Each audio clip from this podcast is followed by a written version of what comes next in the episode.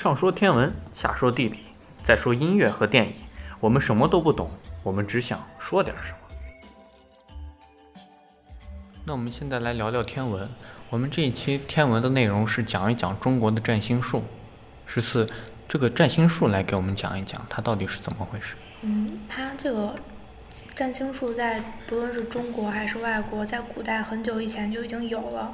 但是这两就中国和外国就区别还是挺大的。就是中国它主要是对国家还有帝王的命运来占卜，然后但是在国外的话就是个人的那种比较多。然后中国它那个占卜，它跟就是中国古代的那个星空的分区是有很大的关系的。就是中国古代它不是把星空就是分为三元二十八宿，它是从南极还有北极就是来就像切西瓜一样分为二十八块儿，这就是二十八星宿。其实这跟那个西方黄道十二宫其实也差不多的，也是一块块区域分，然后这边星星再怎么算。然后，但是中国它就是十二星次，也是十二块儿，但是跟那个十二宫还不太一样。然后二十八星宿可能跟上古四大神兽，嗯，可能还有关系。它它是把那个分为四象，就是苍龙、玄武、白虎还有朱雀。嗯。然后那个三元它分为紫微垣、太微垣还有天市垣，它是在那个北天极，北天极分为了三块儿。就那个十二八不是二十八星宿，它和这个三元还不是就两个独立的。三元里面的星星在二十八星宿里面是不包括的，然后这个紫微垣它是，就是中国不是地上有皇帝，然后天上也就会有天地，紫薇园就是天帝就是居住的地方，然后太微园就是天上的各种大臣呀什么办公的地方。所以，你是不是？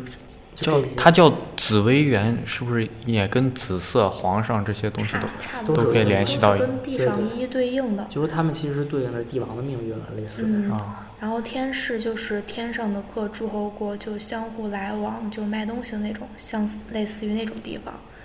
然后，嗯，那个二十八星宿，它跟地上的就是古代各个州、各个地域也是就相对应的。然后，所以就跟。就以此来能推断出来，就古代推断出来了各个地方有什么灾祸呀、战争呀之类的。然后这个对应关系大概就是跟当时各个民族的图腾有关。它不是二十八星宿分为四个象嘛，就是苍龙、白虎那些。然后它什么就只要图腾有类似于的，就会被分为到那个象里面。然后那个。刚说了，就是中国古代的占星术大概都是帝王的占星术，所以那个呃日占，就就相对于太阳的那个占星，就是对应的是天子。这是一种占星方法。对，就是比如说像日食发生了，就是不好的兆嘛，然后就可能会就是国家或者帝王会有什么不好的就是影响，就一般来说都是他。就是政治不好了，然后就会发生这种现象，然后于是就要就是发布一个罪诏，然后来或者是就是大赦天下，然后实行一些比较好的政策之类的。感觉这个好像都没什么道理，是吧？我之前听你说它是一块星星的区域对应地上一块，如果它真的。有有对应关系，说不定可能跟什么星星引力要是有变化，距离什么的，它说不定会带来地上发个水。我觉得这还有可能。但 是一个日食跟天子有什么关系？我真是想不出来了。占占星术本来就是一种科学，不是伪科学嘛，迷信的说法，那肯定也没什么没什么联系。但是在中国古代，本来就觉得这是一个很神秘的东西嘛，就所以就联系到了一起。而且你帝王大赦天下有个得有个节骨眼儿，对吧？给自己找个理由大赦一下天下。是。然后还比如说彗星阵，这也是一个灾星嘛，彗星。然后一般就是对应着兵丧，还有呃君杀臣、四夷来侵，或者是就是朝代的交替。比如说彗星，说有一颗彗星就是死去了一位人，有这样的说法。诸葛亮他当时不是说死的时候就有一颗星星给砸，就落到了陨落了。对，那这些站都是怎么站的？就星星，它是不是应该也有也有变化这种？对，就比如说恒星，恒星它不是在古代认为是永恒不变的嘛，所以它嗯，位置如果变化了的话，那可能就是一些不好的征兆，就是有可能是有战事，就是战争，或者是一些后党活比较活跃的说法。然后还有它亮度可能会变化，就本来恒星的亮度就因为它那个大气层的运动呀什么的会会发生变化。对对。但是如果一颗就恒星突然变暗了，有可能就预示着这个。政治的权力可能就会变弱呀，什么或者人要死了这种对，或者会就灭亡了之类的。然后它颜色也会变化，就是中国古代不是把那个颜色就分为白、赤、青、黑、黄，只有黄色就预示着是吉吉兆，剩下的都是一些凶兆。然后还有就是，呃，恒行星战，行星就是金木水火土这四颗行星，它也是会分为。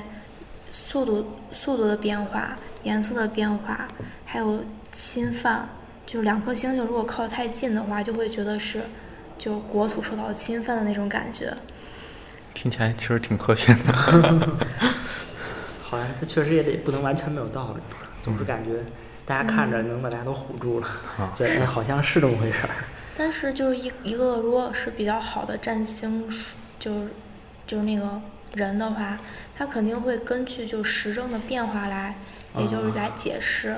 如果他当时那个时政就是特别好，天下很太平，就算发现发现了那些凶兆，他也不可能就是解释为这个国家要灭亡了。而且在像中国古代这样一个中央集权的社会下，需要需要有些人有些事情来提醒君王居安思危，对吧？比如说这些东西。让他们提醒，小心其他人侵犯，然后加强军事，都可能。对啊，然后呃，那个就是就刚说那个行星速度的变化，它就有一个是逆行。这个在现在这个就是看来就很正常的一个现象，就是就是行星它轨道不一样，有可能有时候一颗行星本来在另一颗行星的前面走着，然后忽然就到了后面。嗯。然后但在古代这就觉得是一个很可怕的天象了。然后还有就是它颜色的变化，就跟那个恒星颜色变化差不多。金木水火土它四五颗行星本来都是有自己的颜色的，比如说土星就对应着黄色。金星就对应着白色，就类似于，如果它颜色会发生其他变化，不是不是不再是就是自己这本身的颜色的话，就可能会发生一些不好的事情。嗯，其实我怎么听了你说这个，我想到怎么想到中医了，也是古代的，这个算是有那么一点点不是特别科学，但是其实人们都在用，而且现在很多时候还挺好用的。我感觉是不是真的好的会占星的人？他真的会懂怎么占，说不定也能占出个所以然来，而且他推断出一些事情。对，会有一些社会根据的。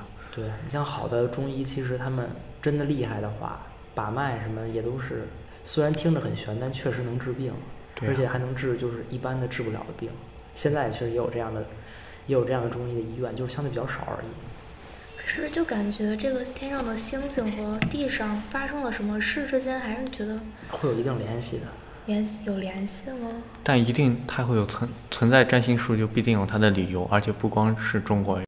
就还有一些其他的，就是比较就是不常见的一些占，比如说流星占、克星占。克星的意思就是不不不经常看到的那种星星，突然出现了天空上，就感觉像客人一样来了。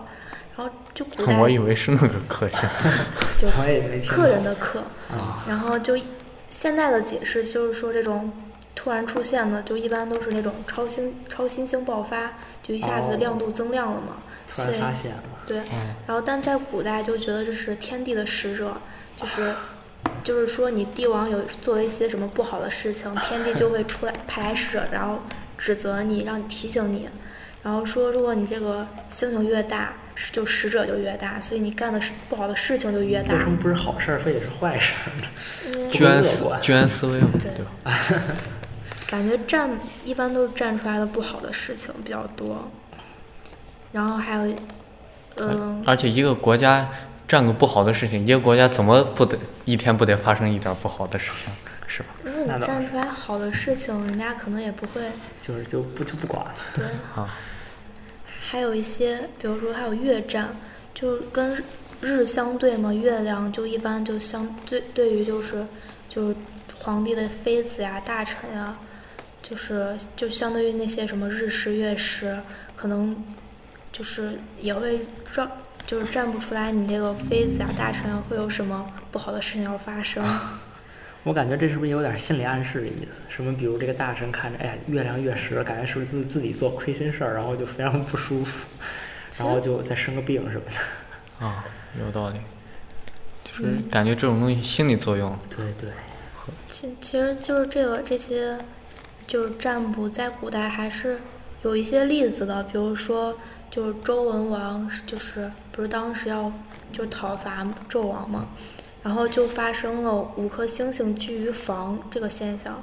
房就是当时指的是一个就是天空上一个区域，就是说五颗行星全都聚在了那里，然后它那个行就是恒行星站就是就是如果它站出来，就是相对于一方是吉吉兆，相对于另一方就是变成了凶兆，嗯，因为一般都是两国之间什么打仗之类的，所以他这一现象就是对于周文王就是一个吉兆，然后嗯。嗯，但是怎么相对于的，这这我也不太清楚，但是想想这周文王时期其实是很早之前了，嗯，现而且在很早就有了，而且什么类似纣纣王也有一些比干挖心这样的事情，所以他的魔幻色彩其实更多一点。对对，还有就是刘邦和项羽，呃，刘邦那个到了坝上，他就有五颗星星居于东井这一说法，东井也就是跟房一样是一个区域，嗯，然后也就刘邦是吉兆呗。对是，反正古代这种这种例子也是很多的，对，反正难得准那么几次，准了都被记载下来，大家就觉得哎，这还有点道理。嗯，